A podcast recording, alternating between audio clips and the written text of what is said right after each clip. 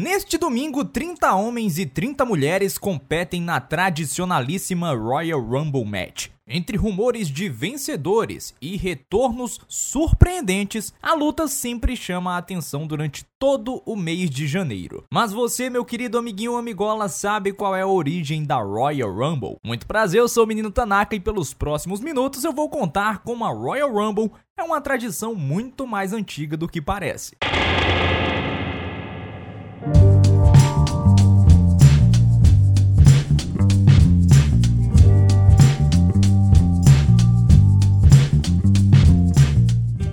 Gente começar essa história, precisamos voltar para a década de 1970, mais precisamente para dentro da mente de Roy Shire. O ex-lutador virou promotor e teve em suas mãos duas das três principais arenas do território americano na época: o Cow Palace em Daly City, Califórnia, e o Kiel Auditorium, tradicional palco do wrestling em St. Louis, no Missouri. Tirando essas duas arenas, apenas o Madison Square Garden conseguia públicos da mesma proporção. Quando os negócios realmente rendiam dinheiro, Roy Shire tradicionalmente promovia no mês de janeiro uma Battle Royal no Cal Palace, trazendo os principais talentos do país e colocando de frente com as suas estrelas locais. O show era considerado de melhor rendimento para o território, uma vez que era o único que conseguia realmente vender toda a capacidade de ingressos disponibilizada para o Cal Palace, que na época recebia pouco menos de 15 mil pessoas numa configuração um pouco diferente da que existe nos dias de hoje. A gente poderia fechar essa história dizendo que a Royal Rumble surgiu da Battle Royal do Cal Palace, mas aí seria voltar muito pouco na máquina do tempo. Já que nós começamos na década de 70, vamos dar um pulinho na década de 60, de onde realmente veio a inspiração do Roy Shire para promover esse tipo de combate no território que ele tomava conta. Em 1964, o promotor Ed Francis atraía multidões para a Texas Battle Royal.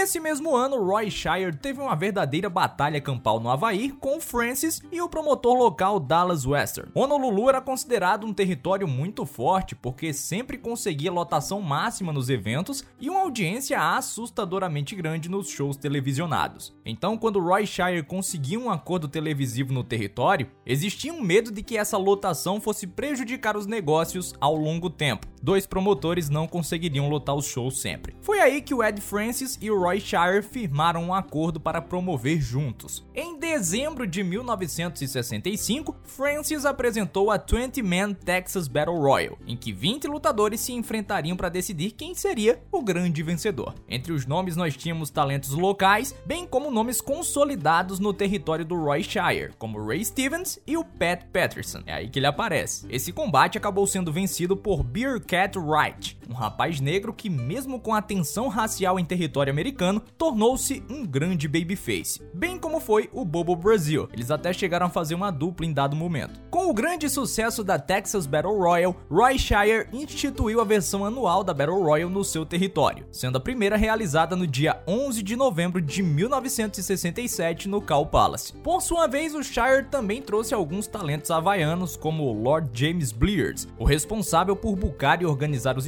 da Texas Battle Royal original. A versão do Cal Palace também acabou sendo vencida pelo grande Beer Cat Wright.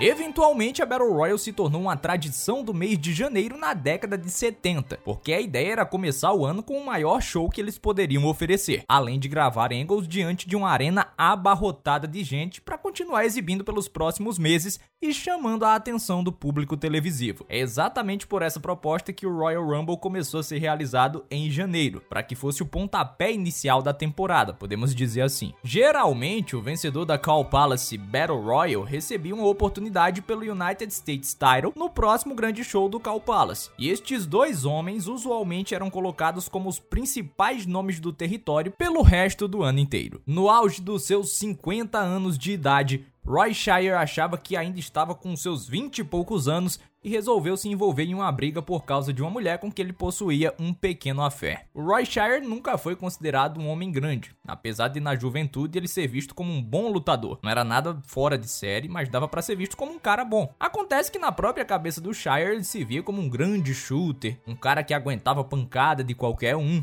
ainda que os próprios shooters da época não o levassem a sério nesse mesmo nível de confiança. Eles até ficavam com raiva quando Roy Shire se apresentava como um cara assim, como um cara durão. Quem também ficou com raiva foi o rapaz com quem ele foi brigar por causa da mulher. O Shire chegou cheio de marra, só que tomou uma das maiores surras da vida dele, ficando fora de si até por alguns dias. O que aconteceu poucos dias antes de uma das tradicionais Battle Royals do Cal Palace. Foi nessa época que surge a principal ligação do Royal Rumble com essa Battle Royal. Aquele Pat Patterson, que desde o Havaí trabalhava na maioria dessas Battle Royals, havia se tornado uma estrela de topo. E com Roy Shire praticamente sem condições de trabalhar, a responsabilidade de construir a Battle Royal daquele ano caiu no colo do Pat Patterson. O Shire e o Patterson atuaram em parceria pelos próximos anos e foram responsáveis por produzir as melhores Battle Royals do país.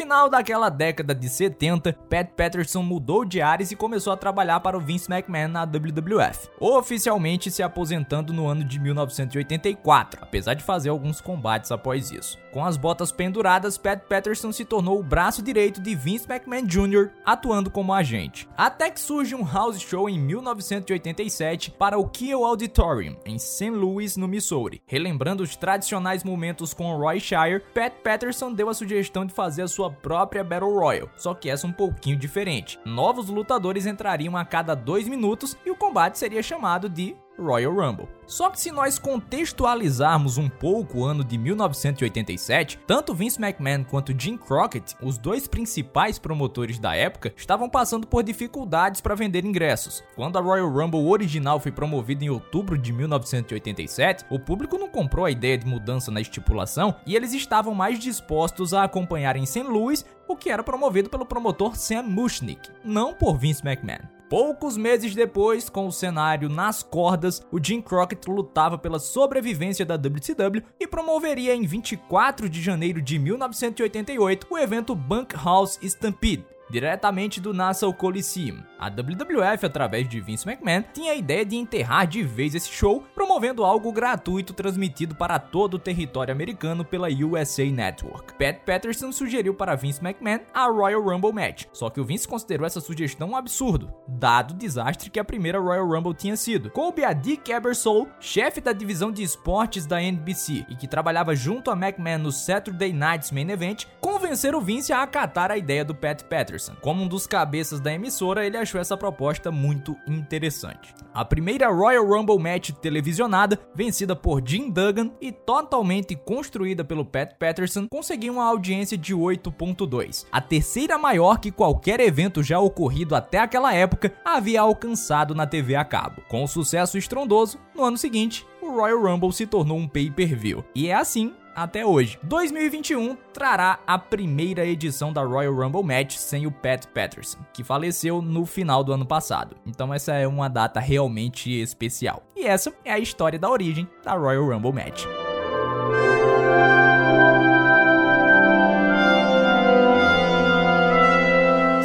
Gostou e se você gosta do trabalho do Rádio de Pilha Driver, temos aqui na descrição o Pix e o PicPay do canal. Ajude a manter as nossas atividades de pesquisa, de ilustração com qualquer valor. Serei absolutamente grato, beleza? Compartilhe com seus amigos que não conhecem a origem da Royal Rumble Match. Muita gente acha que foi algo espontâneo do Pat Patterson, mas ele já trabalhava com esse conceito há mais de década. Valeu, pessoal, até a próxima. Fui!